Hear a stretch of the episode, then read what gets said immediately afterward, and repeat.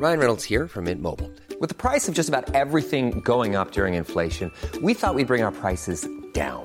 So to help us, we brought in a reverse auctioneer, which is apparently a thing. Mint Mobile unlimited premium wireless. Ready to get 30, 30, bit to get 30, bit to get 20, 20, 20, bit to get 20, 20, bit to get 15, 15, 15, 15 just 15 bucks a month. So, Give it a try at mintmobile.com slash switch. $45 upfront for three months plus taxes and fees. Promo for new customers for limited time. Unlimited more than 40 gigabytes per month. Slows. Full terms at mintmobile.com.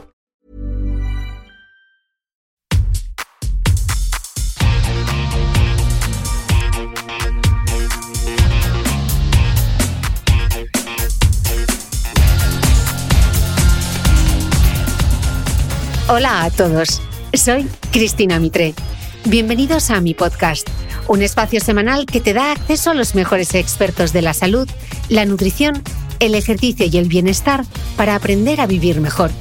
Suscríbete a mi programa en tu reproductor de podcast habitual o desde mi web cristinamitre.com, donde encontrarás además todas las notas de este episodio. Si eres capaz de distinguir este sonido,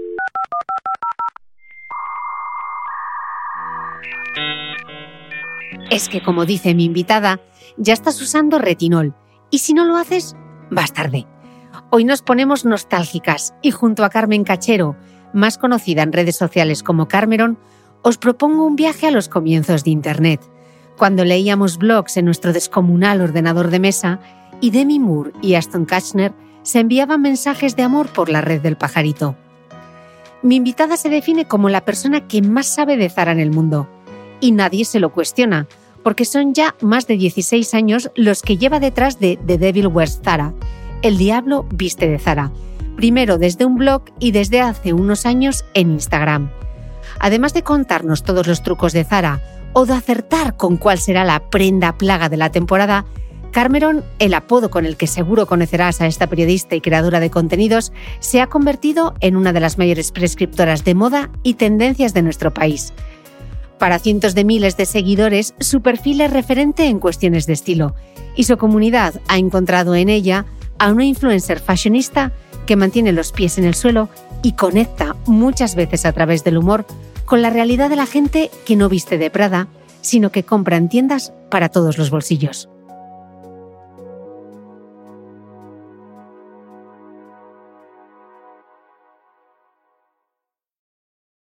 Carmen Cachero, bienvenida al podcast. Iba a decir Carmeron. Sí, porque ya, ya no sé muy bien, a veces ya no sé muy bien cómo me llamo. Hay que responder. Carmen, bueno, bienvenida al podcast. Muchas gracias. Me apetecía mucho charlar contigo sobre el mundo de Internet porque somos las dos viejas glorias. Es verdad, es verdad. De las pocas que, bueno, todavía hay poca gente. Bueno, tú y el blog ya no. va- va- no voy a ir adelantándome porque hoy quiero hacer un poco de repaso del mundo de Internet y lo mucho que nos ha cambiado la vida en estos últimos 16 años que se dice pronto. Así que, mm, Carmen, vamos a empezar eh, por el principio y hacer un poco de historia de Internet contigo, porque toda esta aventura, corrígeme si me equivoco en los datos, ¿vale? Porque lo he estado buscando. Toda esta aventura tuya arranca en febrero de 2017 con la creación de un blog que se llamaba Devil Wears, que usaste una plantilla de blogger.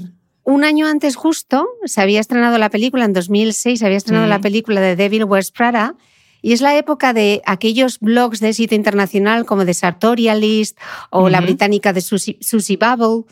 Em, lanzas el blog en febrero de 2007, una cosa como muy doméstica con una plantilla como hicimos todas.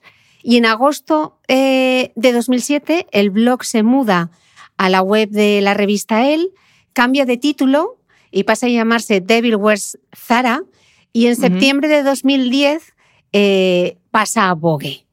Esos son los años en España de éxito de lo que se llamaban los blogs de street style o ego bloggers.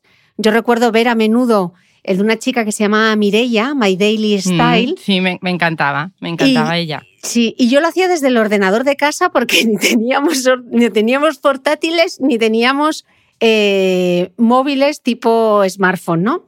Así que, Carmen, después de este mini resumen de una larga trayectoria que te he hecho de los primeros años, quiero que me cuentes qué recuerdos tienes de aquella época, si te acuerdas cuál fue eh, tu primer post.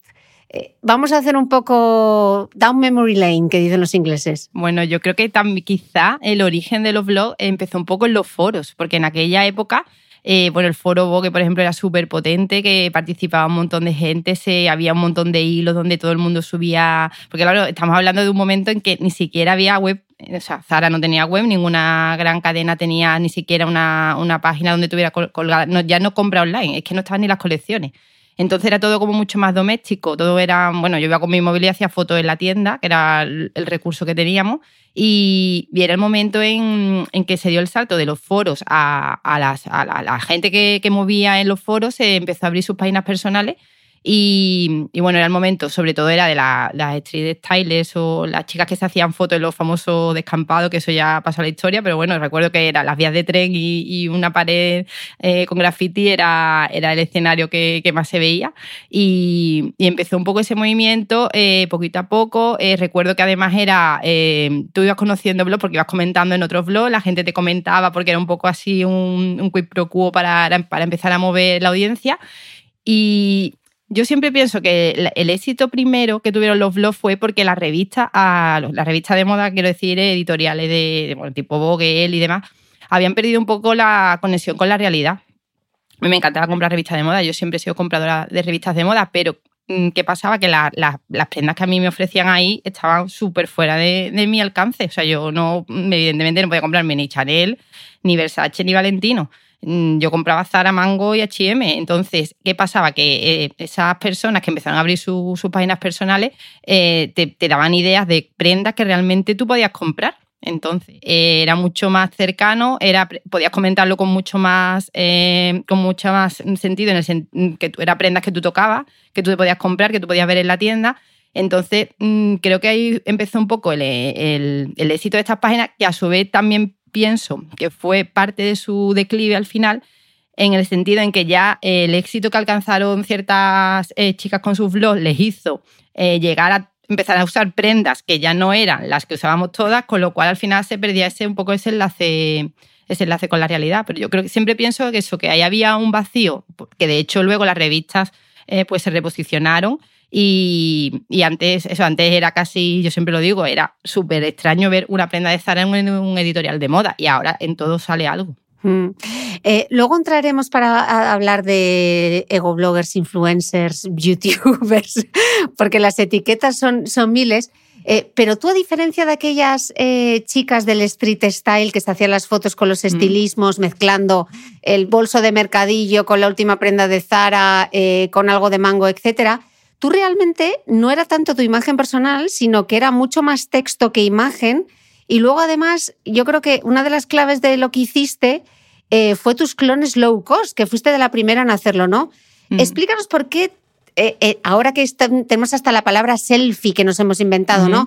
que uno parece siempre como el protagonista, tú, en cambio, de hecho, la gente no sabía quién eras, no te conocía, no había fotos tuyas era un poco como, bueno, ¿quién serás? Un poco como la vecina rubia, ¿no? ¿Quién se esconde mm. detrás del perfil?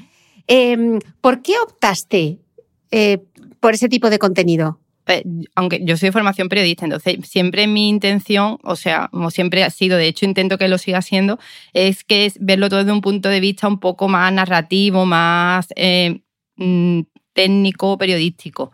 Entonces, yo también es cierto que cada uno creo que un poco tiene que defender sus habilidades. Entonces yo mm, soy una negada delante de la cámara, entonces no tiene sentido que yo me pusiera a hacerme fotos. Creo que se me da mucho mejor escribir y, el tema de, compartir conocimientos, ideas y demás. Como todo, al final, eh, como todo lo que uno trabaja, al final acaba adquiriendo también una habilidad, pues, por ejemplo, el hecho de los clones, yo me pasaba horas y horas viendo eh, colecciones, desfiles y demás, y horas y horas viendo las colecciones de nuestras tiendas. Entonces, empecé a detectar lo que, bueno, ya sabíamos mucho, que, que las tiendas al final pues se inspiraban de forma muy potente en, muchos modelos que salían en las pasarelas y que eso pues tenía su gracia porque era como me, puedo poner un Chanel que cuesta 3.000 euros por 20 entonces era un poco la caza de, ver en cada, en cada nueva actualización de prendas eh, que, cuál era la que había salido y ya casi llegó un punto en que era ver los desfiles y un poco ya empezar a adivinar cuál era la prenda que iba a ser que iba a ser clonada, porque es cierto que también ya eso quizás se ha perdido un poco, Pero aunque la relación de las grandes marcas con los clones ha sido siempre un poco tal, yo siempre pienso que en el fondo era como la mayor, el mayor éxito para una prenda es que fuera clonada, porque eso significaba que había calado en la gente y que, a todo el mundo le gustaba. Y al final le daba una repercusión que quizá no, quizá no lo hubiera tenido si simplemente la hubiera adquirido la persona que tenía pues, el poder adquisitivo de, de comprarla. Y de hecho, yo estoy segura que hay más de una prenda que se ha diseñado y puesto en pasarela con la intención de que, de que se clonara. Ponos algún ejemplo.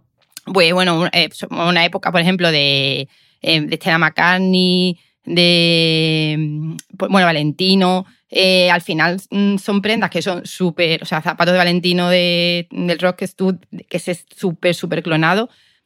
Evidentemente, en calidades no hay color, es cierto, porque evidentemente, pero es cierto que es un, se, ha, se, ha, se, ha, repetido hasta la saciedad en todo tipo de marcas, desde mercadillo a, a grandes cadenas, y, yo creo que al final pues, se ha convertido en una de las enseñas de la marca y al mismo tiempo mm, en una de las prendas más vistas. También es cierto, bueno, también a mí me gusta un poco distinguir entre lo que es un clon y una falsificación, o, mm. porque no es lo mismo. Evidentemente, yo entiendo que un clon eh, aspira a ser como la prenda original, pero no pretende que pase por ella, mientras que una falsificación se, hay un, un, pequeño engaño, un pequeño fraude, porque tú estás pretendiendo que tu bolso de Vuitton, que no es de Vuitton, parezca de Vuitton. Entonces a mí siempre me gusta un poco diferenciarlo. Evidentemente las marcas no quieren que se les vendan falsificaciones, pero el tema de los clones yo creo que aunque ha habido demandas y ha habido prendas que se han retirado, eh, en el fondo es un juego que les gusta a las dos partes. Mm. Vamos a seguir avanzando un poco en esta línea eh, cronológica que te estaba trazando y de aquellas eh, ego bloggers o de aquellas chicas del street style Instagram mediante, a partir de 2012 vemos nacer esa figura de las o de los influencers, ¿no? Que ahora también hemos rebautizado como creadores de contenido con premios incluidos que organiza una revista de papel, que esto todo me parece como muy loco, ¿no? En, en ese momento muchos blogs desaparecen, incluso las revistas que habían alojado muchos de estos blogs de éxito en sus webs dejan de apostar eh, por el formato, surgen esos nuevos perfiles híbridos que mm, influencer, youtuber, mm, bloguero, no sabes muy bien ni cómo catalogarlo, y se va consolidando, de hecho, toda una industria, ¿no? Tú, en tu caso, seguiste con el blog hasta 2020, o sea, te fuiste de Vogue, pero te, lo llevaste a un WordPress y estuvo eh, operativo hasta 2020. Carmen, ¿eras la resistencia?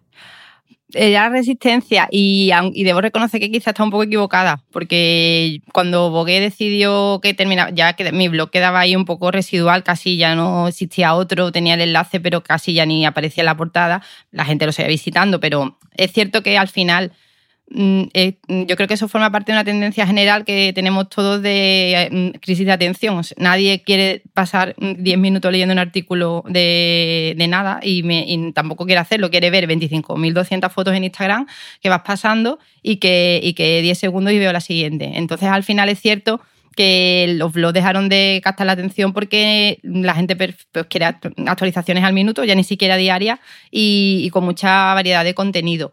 Entonces, yo es cierto que en mi vera romántica periodística yo decía que no, que no, que yo no me quería en Instagram porque es cierto que yo, como siempre había apostado un poco más por el texto que por la imagen, no veía la forma de adaptar mi contenido a, un formato tan rápido y tan, tan de impacto como Instagram. Y, pero me di cuenta que al final eh, eso me, me, suponía a mí un esfuerzo evidente de, trabajo que mm, iba a terminar muriendo porque nadie ya lee un blog ya casi poca gente lee, un blog. Eh, de hecho, que escuchamos podcast porque es mucho más compatible con, hacer otras tareas, pero no podemos estar leyendo un blog mientras que estamos, que estamos haciendo otras cosas. Entonces, en esta, mm, eh, esta vida multitarea y rápida que vivimos, quizá los blogs ya perdieron un, un poco de sentido. Mm. Y bueno, es, prescriptores al final, yo siempre pienso que al final un influencer es un prescriptor y que prescriptores han existido toda la vida en todos los niveles. Siempre había, no sé, pues la chica de tu clase que vestía súper bien y que todo el mundo la queríamos copiar, al final nos estaba influyendo porque mm, era una influencer en pequeña escala. La magia de las redes sociales es esto, que todo lo magnifica y que, y que todo lo multiplica. Y, y ahora, pues eso, mm, es cierto que también todo ha perdido un poco de magia en el sentido de que al haber muchos intereses económicos mm, ya no se sabe mm, quién tiene seguidores reales, quién tiene seguidores comprados, em, quién le dan un premio porque su agencia es muy potente y apuesta por ella o porque realmente tiene un respaldo de contenido. Pero bueno, en esa mezcla, pues sigue, la verdad que ellos siguen apareciendo perfiles y, creadores que, tienen mucha chispa, que te sorprenden y que, y que mueven un montón de gente y que, y que salen de nada, salen de cualquier ciudad, no salen de cualquier de cualquier rincón, de cualquier formación y, consigue llegar, al final es conseguir llegar a la gente y que la gente se identifique con lo que tú, con lo que tú transmites. Mm.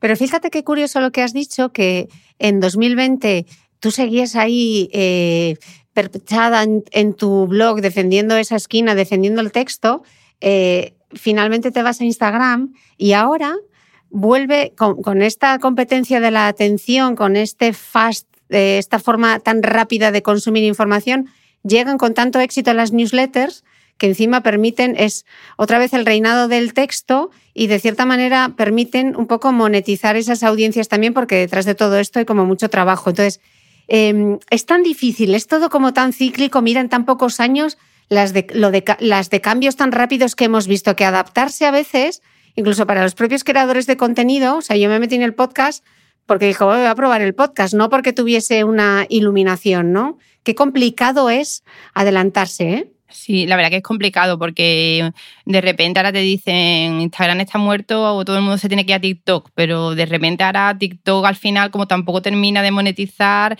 las empresas no al final son muchos intereses, ya no es todo tan inocente, ya esto al final es una industria, entonces mm, nadie va a dejar que Instagram caiga así de hoy para mañana porque hay mucha pasta que han metido muchas empresas, hay mucha publicidad y, nadie va a dejar que eso caiga de hoy para mañana. Que seguramente esto cada vez va más rápido y dentro de tres años, yo siempre lo digo, que, antes se leían blogs, ahora luego empezaron los youtubers, luego se hacían los blogs con de, de vídeo los podcasts que hay que seguir reinventándose y, es verdad que por el camino se va quedando mucha gente que no consigue adaptarse por el motivo que sea, porque no se siente cómoda, porque quizá no se le da, no, no se le da tan bien el nuevo formato y surgen nuevos, nuevos perfiles. Es cierto que hay que estar siempre, yo siempre lo digo que, que al final te dice, pues hoy estoy en Instagram, quizá mañana hay que hacer bailes en TikTok, a lo mejor a mí lo de los bailes en TikTok no se me da bien y pues termina desapareciendo o a lo mejor se me da muy bien y, y se me, adapto al nuevo, al nuevo medio. Hmm. Hablando de la autenticidad que justo lo has mencionado, eh, mira, he recogido unas declaraciones en Cosmopolitan de, de 2015 de Leandra Medin Cohen, que, es la que fue la creadora del icónico blog Man Repeller, y ella apuntaba que cuando empezó su blog, Internet todavía estaba ávido de contenido auténtico, que has dicho tú, eh, de chicas que no eran actrices ni supermodelos y que eran simplemente chicas con las que podías identificarte, que, tenían, que tenían opiniones e ideas para vestir que aunque no siempre fueran buenas, al menos eran originales. ¿Tú crees, em, Carmen, que el street, el street style ha muerto y de hecho hay quien apunta que hay una pérdida evidente de autenticidad y de cercanía. ¿Tú cómo lo ves? Yo creo que es evidente por dos motivos. Uno, que eh, lo que te comentaba antes, que al final eh, la creadora de contenido eh, empieza a codearse con marcas o a tener un nivel que le hace subir un escaloncito que está por encima de la media normal y luego el hecho de la publicidad, que al final llega un momento en que se confunde lo que es publicidad y lo que, y lo que realmente gusta. Es cierto, a ver, yo no, o sea, no voy, evidentemente todo el mundo hacemos publicidad y, y, no, no, sé, no me voy a regalar las vestiduras por eso, pero llega un punto en que hay tanta parte ocupada por publicidad y tanta parte ocupada por marcas que al final no queda lugar a la, a la realidad y muchas veces mm, yo siempre lo digo que la, perfección al final también te abruma como, como, espectadora porque a todos nos gusta seguir perfiles aspiracionales, evidentemente nos gusta ver cosas bonitas, eh, familias felices y que viajan y qué tal, pero claro, si tú dices, esta familia viaja, tiene una casa perfecta, blanca, con, yo siempre lo digo que no tiene ni una mancha en el sofá,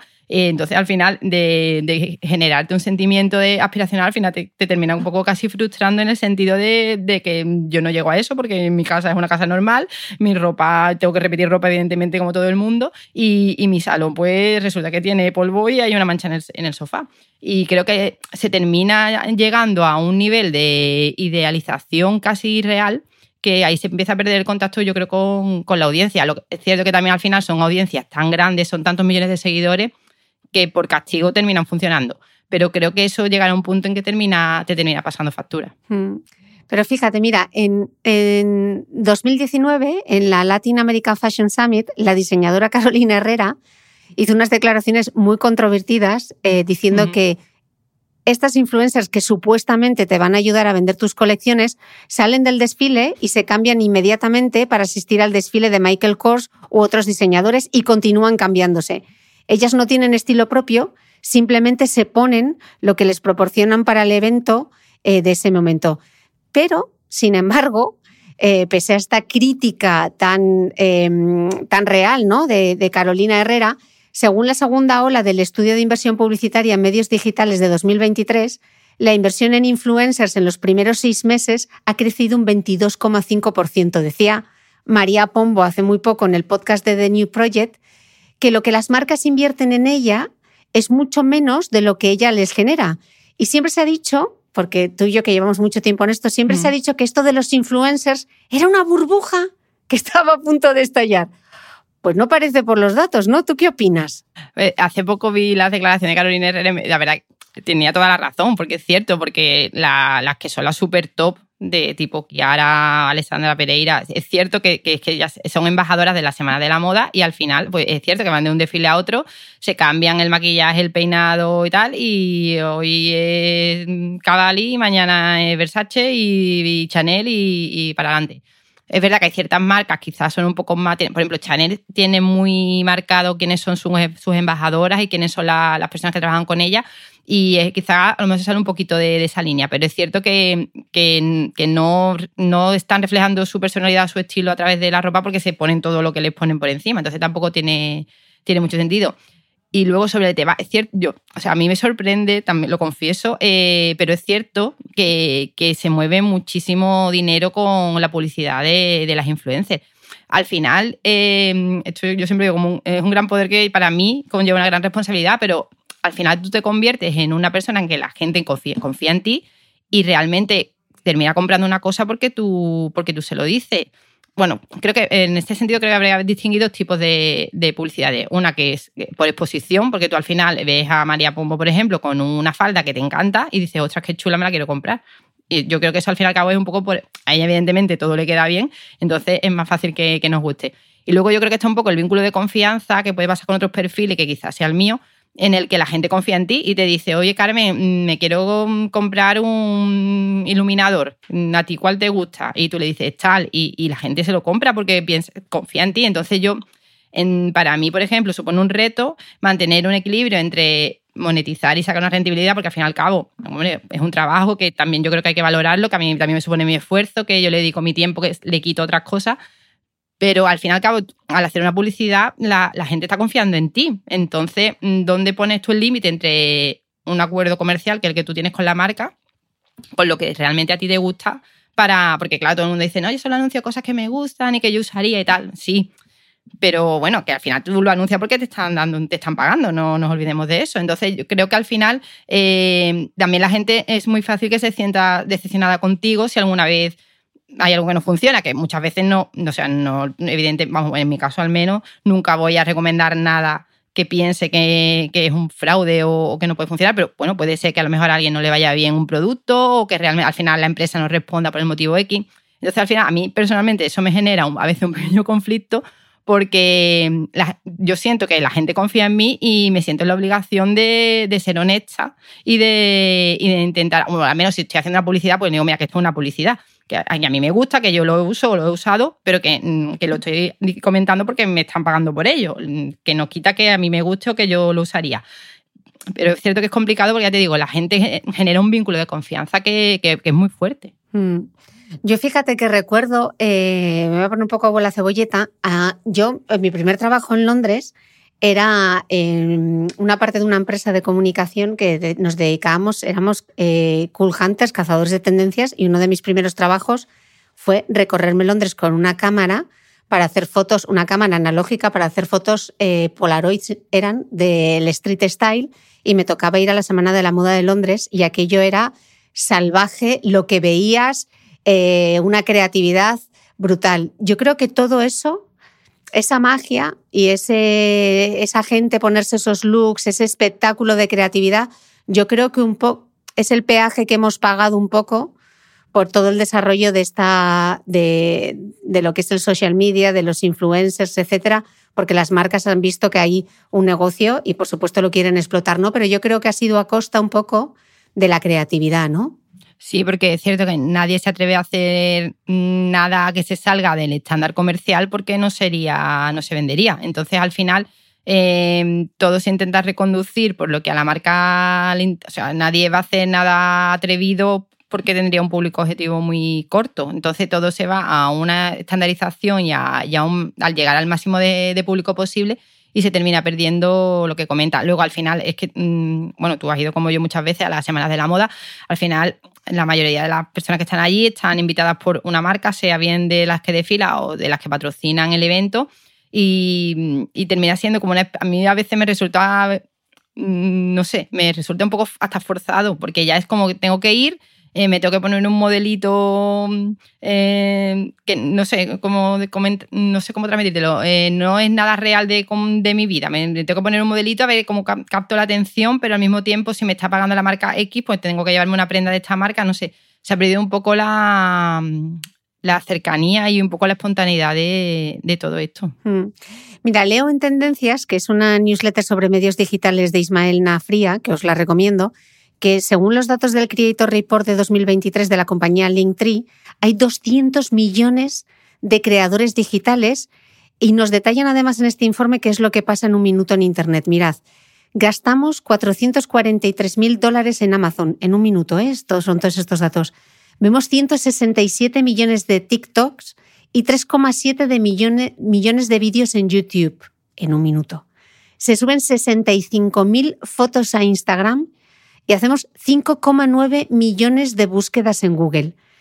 Eh, lo decías tú antes, ¿no? Apuntan en este informe que parece que retener la atención de la gente cada vez es más difícil y según dicen el 40% del público de la gente se siente abrumada por la gran cantidad de opciones que hay en Internet.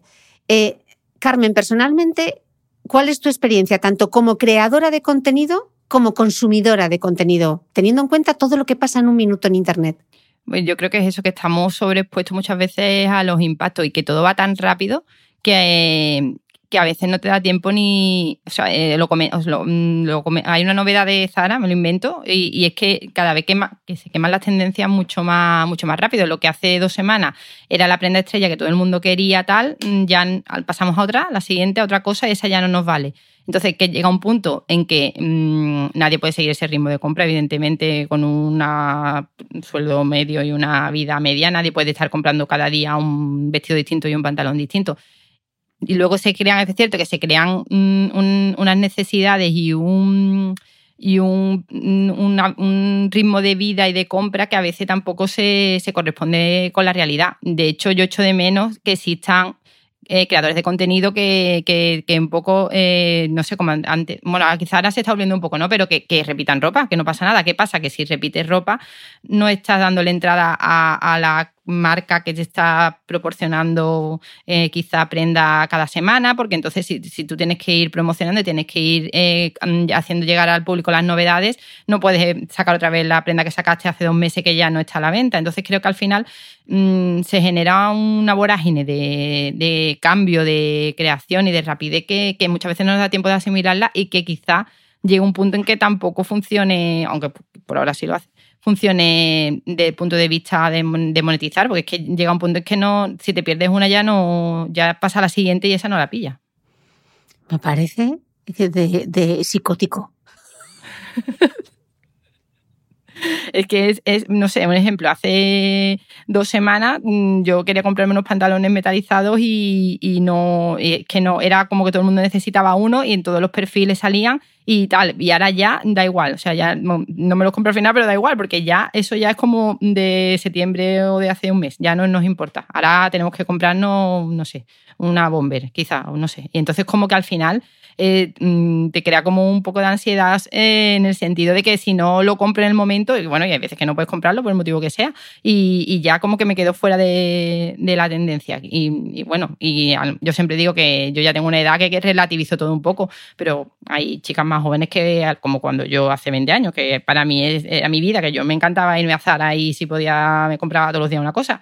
Entonces, claro, ya no solo desde el punto de vista económico, de sostenible y demás, que se genera un, montón de, compras y de prendas que acumulamos que muchas veces no, que no nos sirven para nada. Mm, ahora te preguntaré sobre ese tema. Y más allá de la sostenibilidad, la propia sostenibilidad mental, ¿no? Porque al final estamos poniendo nuestro bienestar emocional en algo que nos es completamente ajeno, ¿no?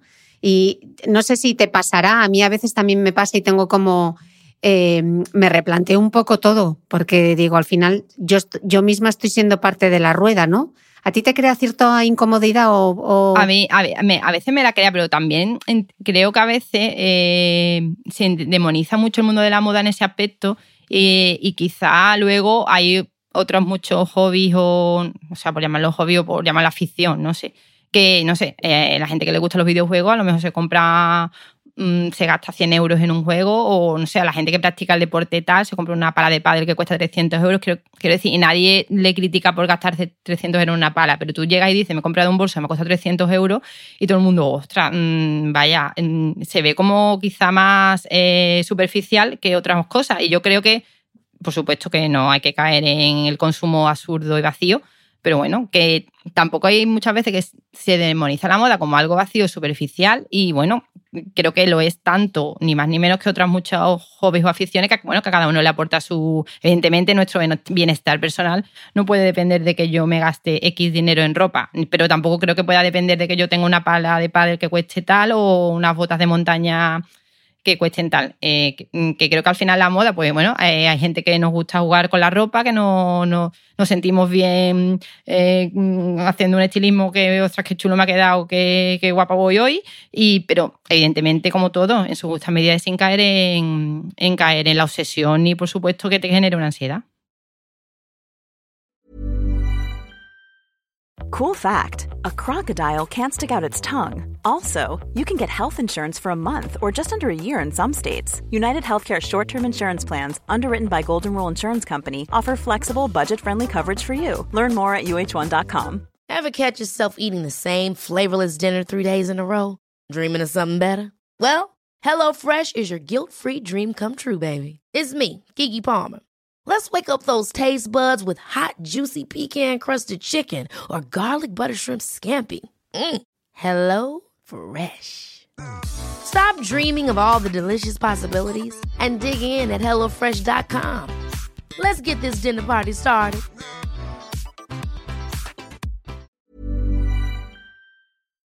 Vamos a seguir con la línea cronológica, Carmen. En 2020 nos olvidamos ya de los blogs, dijiste esto ya no, y te centras exclusivamente en Instagram, que, que dices 2020, pero es que desde 2020 a 2023 han cambiado como muchísimas cosas. ¿Qué cambia para ti a partir de entonces? Eh, ¿Cómo eh, adaptas tu contenido, que antes era, decías, ¿no? La dificultad, antes tú contabas la historia, hacías la foto, etcétera, y ahora ya te ves en el territorio de Instagram. Pues ya, te digo, yo en primero, yo tenía mi perfil de Instagram abierto, pero y de hecho, quizá por ejemplo en Twitter, yo sí había sido muy activa años atrás y, tenía mi buen número de seguidores, pero quizá lo, en ese tiempo Twitter lo utilizaba un poco más como para comentar cosas rápidas, generar conversación de forma paralela al blog y quizá de temas más variados que no fueran solo de moda. ¿Qué pasa? Cuando yo Instagram tenía mi perfil, pero tenía ahí un poco abandonado porque yo veía que eso era de, para mí era como de mm, chicas que se hacían fotos con su modelito cada día y como yo ahí no encajaba, pues ¿qué hago con esto? ¿Qué pasa? Que veo que ahora todo el mundo traslada su contenido en Instagram y empiezo a ver que quizás hay una tercera vía en la que puede, que, yo creo que ahora está súper, ha crecido un montón que, y que hay unos perfiles que son la pera de, crear un contenido que sea mínimamente editorial, pero que tampoco sea excesivamente extenso, porque no es el formato para escribir ahí el capítulo de mi novela, pero que se puede llegar a la gente. Entonces, eh, en un primer momento, pues eso, mm, prueba y error hasta ver cómo consigo trasladar lo que yo hacía a, Instagram. Y al mismo tiempo intentar recuperar toda la gente que me seguía en mi blog, que se había ido quedando por el camino por el motivo que fuera, porque ya no leía los blogs, porque tal.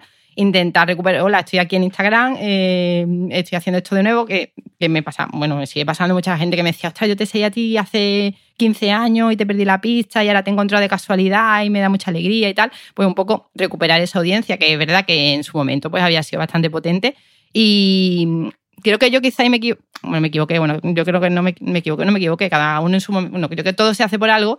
Eh, Mm, bueno, mm, la mayoría de la gente lo sabe, yo tengo otro trabajo, bueno, mi trabajo real, además de este. Bueno, esto es un trabajo real también, paralelo. Sí, pero yo siempre digo de la vida real, de la vida real. Entonces es cierto que para mí el formato blog era cómodo en el sentido de que yo escribía como mi artículo diario, lo podía compatibilizar muy bien con todo mi, el resto de mi vida, entonces es cierto que estaba un poco acomodada y el tema de Instagram era como salir de mi, de, mi esto, de zona de estabilidad. Y quizá a lo mejor tenía que haber dado el salto un poco antes, porque la mayoría de la gente que se fue, pues ya estaba en, ya estaba en Instagram y ya estaba posicionada y, ya tenía sus seguidores y demás. Pero bueno, mm, no, o sea, tampoco creo, porque bueno, lo hice cuando lo tuve que hacer y, y demás.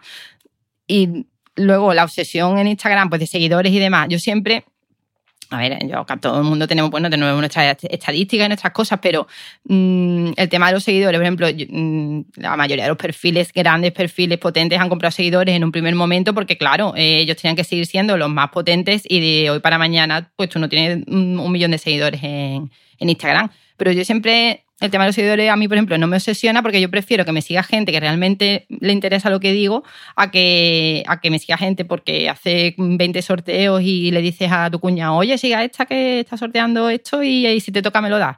Y mañana o me deja de seguir o realmente pasa porque no le interesa lo que yo digo. Entonces, prefiero crear una comunidad de, de confianza que, hombre, que sí, cuanto más seguidores, pues oye, pues mejor pero que, que, confíe, que se siente identificada y que, a la vez a mí me, me aporta muchísimo, porque yo siempre muchas veces gente me dice, pero ¿a ti cómo te da tiempo de tantas cosas? Y es que mucha, yo me levanto a las 7 porque yo voy, entro a trabajar a las 8 y, y mientras me estoy tomando el café es que ya me, me, han avisado, oye Carmen, que ha salido tal, esto en Zara, tal, o sea que, que al final tengo como miles de ojos que me ayudan y me van chivando y, oye, pues yo tal, estoy aquí, yo, pues yo soy dependiente y esto se está vendiendo un montón, tal, échale un ojo, está pendiente, ¿sabes? Entonces al final sé que una comunidad súper chula de, de, gente que, que, que, yo intento ayudarlas en lo que mm, en mi, aportarle mi visión de la moda, en, decirle, pues mira, esta prenda puede ser chula, échale un ojo, pero que a su vez me, me ayuda un montón a, a, sacar mi trabajo cada día. Entonces creo que al final, bueno, pues un poco siempre ha sido intentar conectar con la gente desde un punto de vista real. Y emocional, ¿no? Bueno, pero también tengo que decir que has encontrado otra baza, que es el humor, ¿no? Sí, porque es cierto, la, además la gente le sorprende mucho porque yo es cierto que yo soy una persona más bien tímida y un poco seria. Entonces, mis amigas cuando le dicen, ah, yo soy amiga de Carmen o tal, que, ah, qué simpática, qué graciosa, y, mis amigas dicen, bueno, pues en realidad tampoco es tan graciosa, porque es verdad que es cierto a mí es cierto que, de hecho, lo que comentabas antes, yo al principio, cuando empecé con el blog, no se lo dije a nadie, o sea, no lo sabía nadie. Y, y recuerdo que un día estaba en la oficina y llega mi compañera, una amiga, y me dice, ah, ostras, hay un blog de una chica de Sevilla, súper chulo, tienes que seguirlo. Y digo, ay, ¿cómo se llama? Me dice, el diablo se viste de Zara. Y le digo, esa soy yo. Me dice, sí, hombre. Digo, que sí, que sí, que soy yo. Pero ¿cómo va a ser? Digo, que sí, que sí, que soy yo. O sea, decirte que ni siquiera la gente más cercana sabía que yo lo hacía, porque a mí me daba como un poco de pudor eh, eh, exponerte o hacer cualquier tipo de comentario, mm, siempre, a mí me pasa muchas veces que mm, yo o sea, no, no, suelo contar mucho de, de, mi vida, pero porque no es mi contenido. Pero bueno, siempre cuentas algo, yo que sé, este de vacaciones, este de viaje y tal. Entonces es cierto que cuando alguien que conoces eh, te comenta, le dices, o sea, pues está de vacaciones en Asturias y dices, sí, sí, sí, ya lo vi. Entonces te genera ahí como una especie de, porque tú piensas que solo te está leyendo gente que no conoces, no piensas que te está leyendo la gente que, está a tu alrededor. Entonces es verdad que ahí te crea una especie de, a mí personalmente, no sé, no termino de acostumbrarme a eso, con todo el cariño, o sea, súper bien, ¿eh? porque todo el mundo es súper cariñoso conmigo y, demás. Pero es cierto que, que, también esa parte de la exposición a través de las redes es una cosa que a mí me, me preocupa y, que me gusta mucho tenerla un poco controlada, porque también creo que es otra Mm, otro aspecto que hay que cuidar y que a veces también se nos puede ir un poco, un poco de las manos. Fíjate cómo han cambiado las cosas, ¿eh? que eh, antes eran perfiles anónimos y era, y era lo que se buscaba, y ahora es la exposición, ¿no? El, el convertirse cada uno como en su propia marca personal. Qué diferente. ¿eh? y en tan poco tiempo. Sí, sí, es que ha sido un, boom y de hecho yo, de hecho si nos fijamos un poco más allá, eh, las revistas del corazón ya están intentando un poco virar hacia este tipo de personajes porque lo que realmente a, a, ya a partir de una edad de las nuevas generaciones lo que le interesa no, no ya no es Isabel Preisler, es mm, las influencers, sus niños, sus bodas, sus separaciones, sus mm, amistades, sus vacaciones eh, yo creo que se genera como una especie de micromundo que, que, la gente está pendiente y, que ya eso se, mete en temas de conversación, de pues has visto que a tal, no sé, se ha peleado, o se va a casar o se ha comprado una casa. Entonces eh, han ocupado también un poco el espacio de la celebrity, eh, igual que también es cierto que pues, desde el tema de las prescriptores, pues antiguamente cuando se hacía, no sé, se inauguraba un hotel, pues invitaba a cuatro famosos para que le dieran promoción pues ahora no se invita a cuatro famosos, se invita a cuatro influencers que en sus propias redes son los que les van a dar repercusión.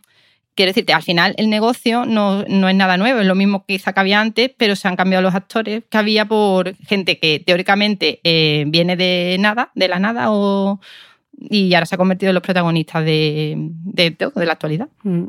Bueno, que no nos rasguemos tampoco las vestiduras, que el patio de vecinos eh, ha existido toda la vida y toda la vida hemos estado hablando de, del uno y del otro, o sea que tampoco hay que ponerse como lo que estamos haciendo ahora, ¿no? Eh, ¿Cómo pules tú, Carmen, ese radar que tienes para saber qué se va a convertir, por ejemplo, en el vestido plaga? Es, explícanos este concepto del vestido plaga. Ya veo que tienes alguna garganta profunda, que son las, las propias eh, empleadas de Zara que te escriben, pero cuéntanos algo más.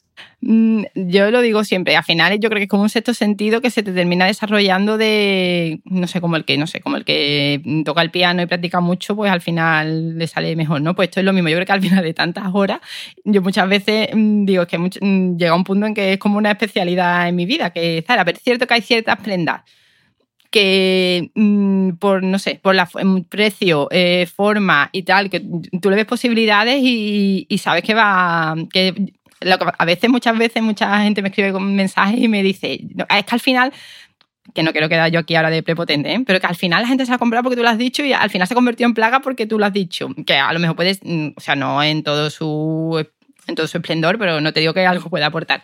Pero es cierto que hay ciertas prendas, como lo que te decía, como cuando yo veía las colecciones de, no sé, de cualquier desfile y yo decía, esto lo van a terminar clonando hay prendas que eh, tienen todas las papeletas para convertirse en, en prendas, porque dan juego, porque al final eh, muchas veces hemos llegado a un punto en que mmm, hacemos nuestra vida para mostrarla en las redes sociales. O sea, a ver si me explico bien. Sí, sí, tal cual. A mí, a mí, me ha pasado a veces en que hemos dicho, ostras, vamos a salir con mis amigas, no vamos a salir a tomarnos algo tal, y nos ponemos monos y nos hacemos una foto para, para tal que no quiero decir que solo nuestra vida, o sea, no el fin final de que yo salga con mis amigas a hacer una foto para Instagram, no.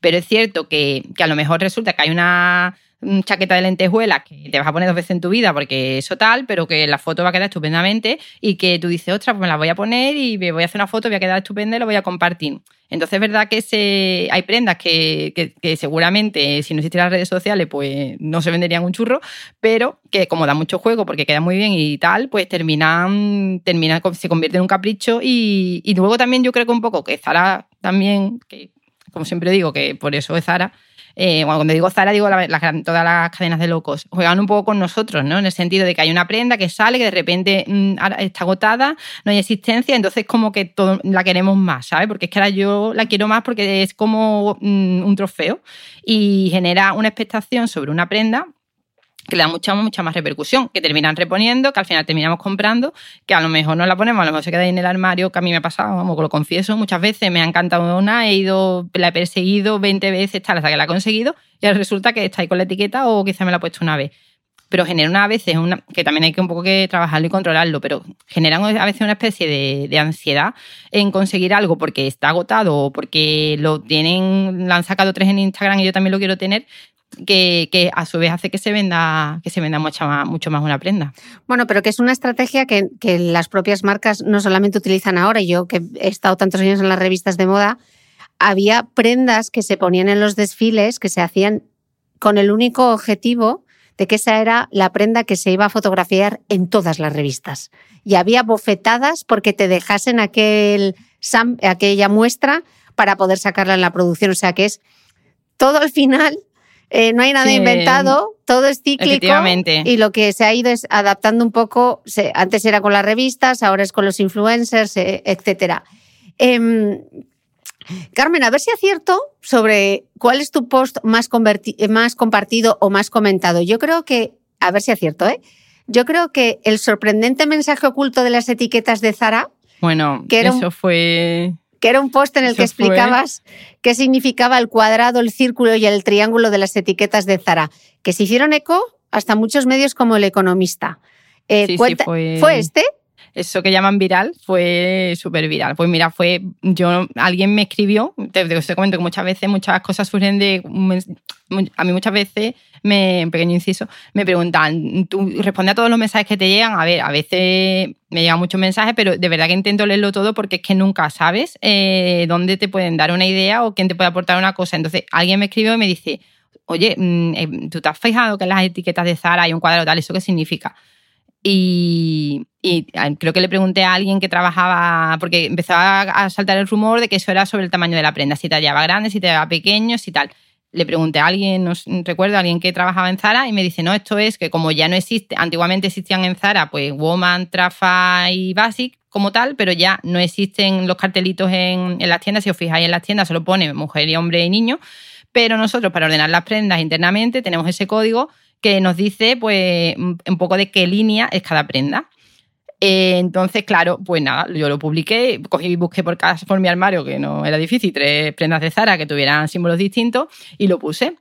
¿Qué pasa? Como todo el mundo le hizo tanta gracia, pues empezó a viralizarse, a viralizarse y empezaron pues eso, a, la típica noticia de Clickbait, que al final eh, el significado oculto de las etiquetas de Zara, eh, los símbolos, tal, de, ¿qué nos quiere decir Zara en sus etiquetas? Y empezó aquello, bueno, y recuerdo que era cada día, pues salía, ya empezó a replicarse, porque además esto, como son conversaciones que van detectando los medios, pues bueno, empezó a, a viralizarse y creo que fue, vamos, de hecho, como cada X tiempo vuelve a un poco a saltar a, la palestra porque es cierto, a ver, es cierto, porque hay como otra tendencia que decía que eso era sobre el tallaje de la prenda. A ver, es, es sí y no. Es cierto que las prendas que eran de Trafaluk, que eran como un corte un poco más juvenil, siempre tallaban un poco más pequeño. Entonces, bueno, tú dices, si es de Trafa, talla un poco más pequeño. Ya esto ya una cosa ya internamente de, de locura de Zara pero cada X tiempo, pues bueno, vuelven a salir la, vuelve a saltar el tema y vuelve a saltar la, la noticia de combatirse el pop.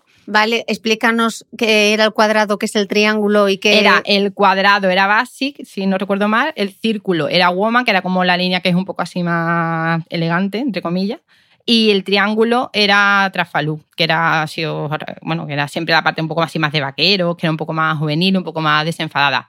Y luego, bueno, pues ya hay como subvariantes, porque luego hay otra que es la de chico, la de niño, en fin, ya hay como luego como, bueno, la de, la de niño es que, que, tiene, que tenía como el símbolo como en negativo o en positivo de, del otro, bueno, ya eso, pero bueno, que al final son, me hacía gracia porque al final, bueno, yo trabajo en una empresa grande, cada uno en nuestra empresa, ¿no? Tenemos códigos internos que solo entendemos nosotros y, y esto al fin y al cabo era simplemente un código interno de los trabajadores que se había hecho externo y que todo el mundo comentaba, que no, pero que no paraba de ser eso, es, dejaba de ser es una forma que tienen ellos de di distinguir una prenda en qué parte de la tienda iba y a qué colección pertenece, y no, no tenía más significado oculto. ¿Cuántas horas puedes pasar escaneando en la aplicación de Zara? Pues ya te digo, yo normalmente los lunes y jueves, que son los días que hay novedades, mientras que desayuno, pues le echo así como un primer vistazo antes de irme a trabajar. ¿Qué pasa? Que ya te digo que eh, en esa mañana pues ya empiezan a llegarme mensajes, ¿has visto esta? ¿Has visto tal? ¿Has visto cuál? Y, y, luego es eso, al final, bueno, en quien digo mensajes, bueno, digo mis amigas, mis compañeros de trabajo, bueno, todo el mundo. Entonces, yo intento a ratitos ir echando un vistazo, porque es que cierto que lo que hablábamos antes sobre las publicaciones de Instagram, en la, o sea, es cierto que, bueno, todos sabemos que lo que aportó Zara o el modelo de, de producción de Zara, que es uno de sus secretos, de su éxito es el, el, cambio, ¿no? Antiguamente pues había dos temporadas, la ropa se sale a principios de temporada y, y teníamos el mismo abrigo desde septiembre hasta enero. Zara, ¿qué pasa? Que ya no es que saque novedades cada semana, ya es que es dos, dos veces a la semana. Entonces, hay tal mmm, variedad de cambios que llega un punto en que es imposible seguir en la pista, porque yo creo que tendría que dedicarte toda la jornada a solo a mirar prenda. Entonces, mucha, hay muchas veces cosas que se me, que se me por, falta de tiempo, porque es increíble la cantidad de, referencias que, que, suben. Y de hecho, Esto es una, o sea, es una práctica que se ha trasladado al resto de cadenas, que ya todas las semanas hay novedades, incluso las grandes firmas que ya antes hacían dos colecciones y ahora pues, tienen la colección Resort, la colección Crucero, la colaboración con no sé quién, porque al final, en volvemos otra vez a lo mismo, en esta inmediatez en este consumo rápido, mm, mm, ver el mismo vestido colgado en una percha desde mm, octubre hasta diciembre, eh, creo que sería eh, ya ahora mismo creo que en pocas tiendas se, ve. Hablemos entonces de, de, nuevo de la sostenibilidad. Escribe Marta de Riezu en, en su libro La moda justa, que me encanta, que la única prenda realmente ecológica es aquella que no se fabrica. No hace falta comprar más, basta con usar más años lo que ya tenemos redescubriéndolo. Y resulta que ahora incluso la reina del fast fashion, que es Zara, se quiere sumar a este carro de la sostenibilidad. ¿Tú crees que lo tienen difícil? ¿Por dónde irán? Y en tu caso particular, Em, siendo parte de todo este engranaje, ¿ha cambiado tu manera de comprar? Eh, a ver, hablan primero, hablando primero del tema de, la sostenibilidad. Bueno, es cierto que desde que Marta Ortega está al mando de la compañía, y lo comentan también incluso lo, mismo las personas que trabajan allí, eh, para allá la sostenibilidad es súper importante. Lo que pasa que es cierto que irónicamente, se choca frontalmente con su negocio, que es mm, moda rápida, que al final es consumo rápido y que se basa en eso. Mm, al mismo tiempo, creo que, y me incluyo, ¿eh? que todos somos un poco a veces. Mm, eh, nos contradecimos a nosotros mismos porque siempre decimos, no, nosotros queremos ser sostenibles, nosotros queremos eh, que todos haya buenas condiciones de trabajo para los productores de ropa, tal, pero luego vemos una camiseta a 5 euros y nos volvemos locos. Entonces, eh, y luego mm, han subido los precios y ahora cuesta, que no digo que, que, lo que se haya subido se repercuta directamente en las condiciones, pero bueno, que si, por ejemplo, el hecho de que las condiciones de trabajo, de origen y demás eh, dependieran de que una cosa que cuesta 30 costará 50, seguramente mm, en la práctica la diremos, ostras, que esto ahora cuesta 50 euros y este antes costaba 30. Entonces creo que a veces nosotros mismos que defendemos una cosa, pero luego en la práctica, mm, sin darnos cuenta, no estamos apostando por eso, porque ah, mm, todos queremos prendas baratas, todos queremos comprarnos mucha ropa y, no, y aunque todos digamos armario cápsula, vamos a comprarnos fondo de armario, pero luego resulta que te metes el lunes en la web de Zara y has sacado una camiseta nueva y, y sales de trabajar y te vas por ella. Eh, entonces, que eh, yo creo que ahí hay un poco el equilibrio difícil. Ellos ahora están apostando mucho por la sostenibilidad y, por el hecho incluso de la reventa de ropa de segunda mano. Yo creo que ellos han visto que, como consecuencia otra vez de este consumo de rápido y desmesurado, eh, mucha gente vende su ropa porque es que no te da tiempo a ponértela y, y, existe también, quizá en España creo que no tanto todavía, pero en otros países europeos sí existe un mercado muy activo de compra de ropa de segunda mano y habrán, han dicho el negocio o sea, si al final mucha de la ropa que se vende es nuestra, mm, controlemos el negocio nosotros mismos. Y de hecho ya en otros países se ha puesto en práctica, o sea, se ha puesto en, marcha este portal que, vende ropa de colecciones anteriores.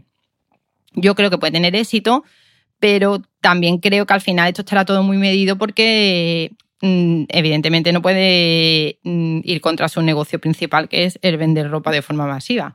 Entonces creo que ahí, o sea, estoy deseando ver cómo lo gestionan porque que también es cierto. De hecho, ayer me mandaban que en Francia, eh, creo que Cézanne también tiene un portal de, venta de ropa de, otras de segunda mano, de otras colecciones, que, que es algo que está ahí y que empezará a crecer, pero que creo que ellos mismos, evidentemente por un tema mm, mercantil o capitalista, tendrán que que controlar para que no, evidentemente, no va a comerse su negocio principal, que es la venta de ropa. Mira tú que pensábamos que el COVID iba a cambiar un poco las cosas, pero aún así se siguen produciendo a esa escala, esa cantidad ingente de ropa, ¿eh? eh es brutal. Es brutal la cantidad de ropa que se compra, o sea, que se produce y que se compra. Yo, es cierto que yo vamos, no me, no me escondo. Yo en, cuando era más joven compraba muchísima ropa, ahora compro mucha menos, eh, me lo pienso mucho antes de comprarme algo porque ya no es solo desde un punto de vista económico, también un poco eso de darle un sentido y demás. Pero bueno, entiendo que al final es un proceso por el que pasamos todos y, que hay, pues no sé, la, cuando tú eres joven, y sales todos los viernes y vas a la discoteca y te gusta cambiarte, bueno, a la discoteca, yo no sé si se va a la discoteca, que como yo ya no salgo, ya no sé dónde se va cuando sales por la noche con tus amigas, pues te gusta ponerte ropa nueva, y no te gusta repetir y tal. Pero es cierto que, bueno, que creo que al final todos podemos eh, eso, trabajar un poco en educarnos internamente, en reutilizar, en reaprovechar. Y quizá eso, si los perfiles a veces, que, y yo la primera, eh, apostáramos un poco por eso, por dar ideas de cómo reutilizar cosas y no a veces eh, arrastrar al consumo de cosas nuevas, eh, todo sería, se cerraría un poco más el círculo. Pero mm. es cierto que es complicado porque al final forma parte de la economía. ¿Y la mujer que más sabe de Zara, qué nos puede contar que no sepamos ya? Yo, es que se ha hablado tanto de Zara. Mmm, yo muchas, muchas veces me. Bueno, yo fui una vez, siempre lo cuento porque es como mi. mi siempre digo, como mi Disneylandia particular, hace muchos años, eh, cuando hicieron el primer viaje de prensa de Zara, eh, me invitaron. Y fui a Arteiso y la verdad que nunca lo olvidaré, fue una cosa, la verdad que me hizo mucha ilusión. Y, y es cierto que es, al final es eso, es conocer una empresa por dentro y, ver cómo trabajan y, ver cómo han conseguido crear un modelo de negocio que es lo típico ¿no? que siempre se ha dicho, ¿no? que se estudiaba en las grandes universidades y que al final han terminado replicando pues muchas compañías de moda y creo que ya incluso no de moda. Eh, a, ellos ahora mucho están apostando mucho por el tema de, de la digitalización, aparte del tema de la sostenibilidad. Entonces, bueno, están derivando hacia tiendas como más inteligentes, con mucho autoservicio, que también está generando ahí quizá un poco de, polémica desde el punto de vista del empleo eh, y demás. Y, bueno, entonces también tampoco mucho el tema de, la web. Yo muchas veces quizá veo que se está eh, casi convirtiendo la tienda en una especie de showroom donde puedes ver las prendas, pero que al final pues lo que interesa pues es la compra digital, o sea, la compra online y, el, y el que compremos a través de la web. No sé dónde terminará, quizá ahora quizá que creo que han vuelto un poco a un poco a potenciar las tiendas. También es cierto que están cerrando muchas tiendas pequeñas, se están quedando con, tiendas grandes, con, muchas plantas, con, muchas con muchas prendas, con todas las colecciones. Pero es cierto que bueno, incluso están abandonando algunas ciudades. En fin, ellos están en su proceso también interno un poco de, reconversión. Y, pero bueno, yo siempre digo que si lo hacen es por algo, porque es que está claro que son, por ahora, mm, pocas veces se equivocan. No tienen competidor. No. Em, escribe la columnista experta en tecnología Taylor Lorenz en su nuevo libro Streamily Online, que os lo recomiendo, que es buenísimo. Ella escribe esto, eh, Carmen dice, Internet ha cambiado constantemente todo lo que nos rodea, a quién conocemos, cómo nos encontramos, cómo trabajamos, cómo salimos, cómo jugamos, quién se vuelve famoso, en quién confiamos, lo que nosotros queremos y quiénes queremos ser. Cada vez más recibimos la mayor parte de nuestra información y entretenimiento a través de las redes sociales. Cualquiera de nosotros ahora puede pasar años trabajando para ascender en su carrera profesional o podemos aspirar a volvernos virales y transformar completamente la trayectoria de nuestras vidas de la noche a la mañana. El viejo mundo se ha ido, pero todavía no está claro dónde se asentará el nuevo. Saca tu bola de cristal y hazme una predicción. Pues Mm, quizá lo que he aprendido en todos los años que llevo en, este mundo de Internet y redes sociales es que es muy difícil hacer una predicción y que no, no sabemos hasta dónde vamos a llegar. Es cierto que, mm, bueno, yo lo veo con mis hijos. Yo el otro día me hacía gracia porque mi hijo que tiene 11 años me decía, vamos a buscar una receta saludable y tal. Y la busco en TikTok.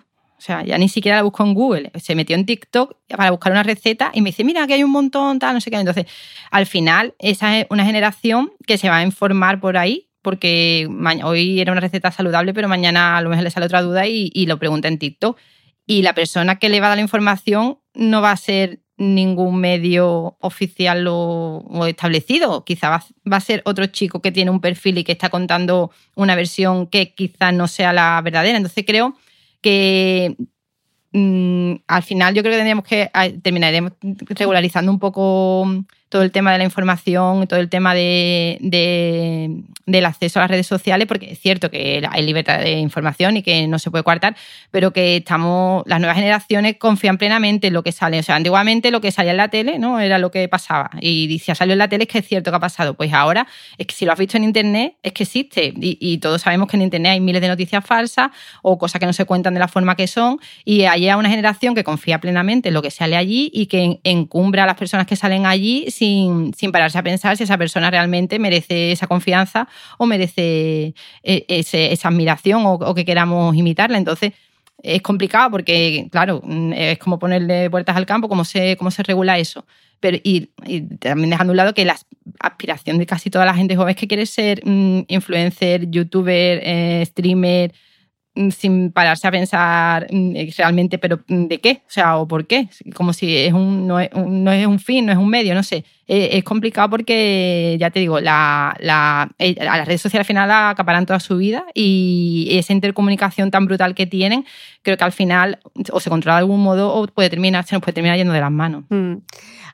hablando de convertir esto al final en un medio, Carmen, si te diesen un euro por cada vez que te han preguntado si se puede vivir de esto, yo creo que ya estarías en las Bahamas, pero después de 16 años, y esto ya es como un hijo adolescente, o sea, pensad, 16 años, eso es un hijo adolescente. Este proyecto sigue siendo para ti un trabajo paralelo. Has dicho antes, yo tengo mi trabajo real. Eh, ¿Por qué? Mm, yo, bueno, muchas veces, bueno, me han preguntado eso y me han preguntado, pero tú no te planteas dejar tu trabajo y dedicarte a esto a tiempo completo? Pues me lo llevan preguntando siempre.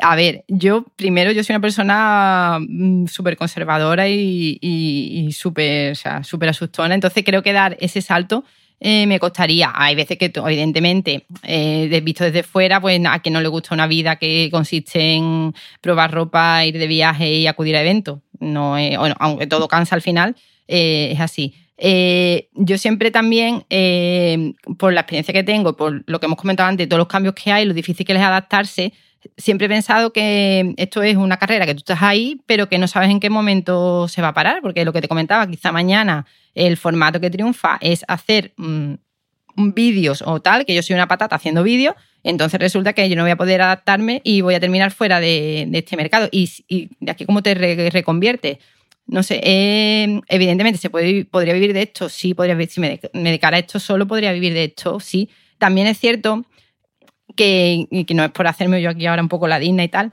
el hecho de que esto no sea mi fuente principal de ingreso me permite pues un poco mm, decir que no a ciertas cosas, eh, intentar un poco marcar un territorio, porque evidentemente si tú vives de esto, no nos engañemos, y tu hipoteca la tienes que pagar de lo que ganas con redes, pues evidentemente quizá tienes que ser un poco más em, flexible a la hora de aceptar una campaña y tal, porque al final tienes que comer de esto. Entonces, el hecho de que no sea mi trabajo a mí me, me da esa seguridad interna mía de, de, poder tener tranquilidad de decir, mira, me ofrecen tal, mira, no lo voy a hacer porque no me siento cómoda, porque no me gusta o porque no confío y no afecta a los ingresos de mi familia. O sea, no evidentemente no podría estar eh, dedicando mi tiempo a una cosa que no, que no me genera nada, pero mm, a mí me gusta un poco, que también me supone a su vez un sobreesfuerzo porque tengo que atender un montón de frentes y es verdad que a veces pues, me pasa factura.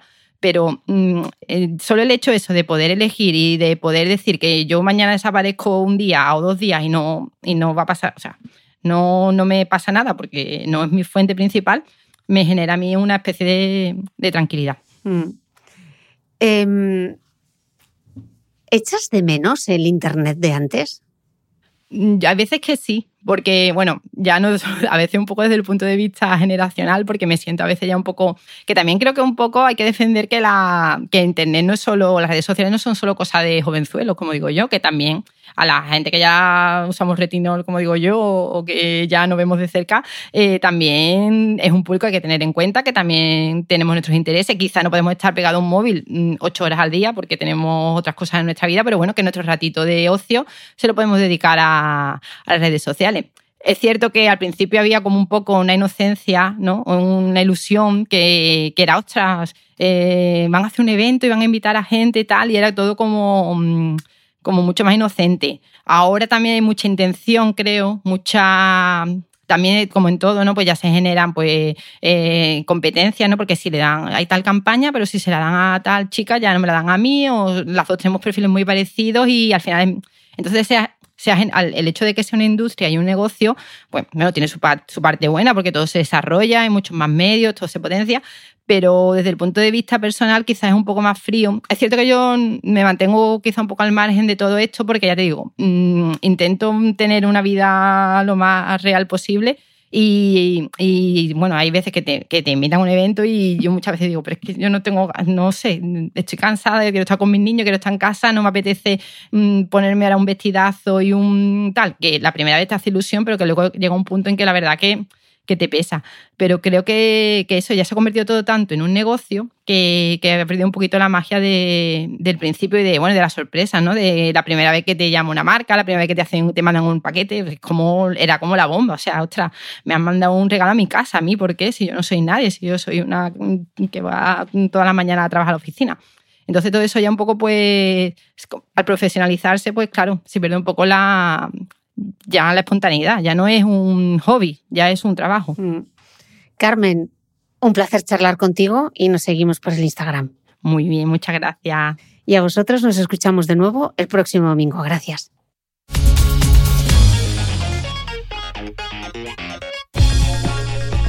Gracias por escuchar este episodio del podcast de Cristina Mitre. Si quieres seguir aprendiendo mientras apoyas la continuidad de este proyecto independiente, Hazte suscriptor de pago de mi newsletter a micrófono cerrado y recibirás cada domingo en tu email los apuntes del podcast de Cristina Mitre. Un mega resumen en PDF con todo lo esencial de la entrevista. Te aseguro que nadie toma apuntes como nosotros. Desde tan solo 0,96 euros a la semana, accederás además a mucho más contenido exclusivo y podrás resolver con los mejores expertos todas tus dudas de nutrición, entrenamiento, belleza y salud en nuestros encuentros online mensuales. Suscríbete a mi newsletter a micrófono cerrado en cristinamitre.com.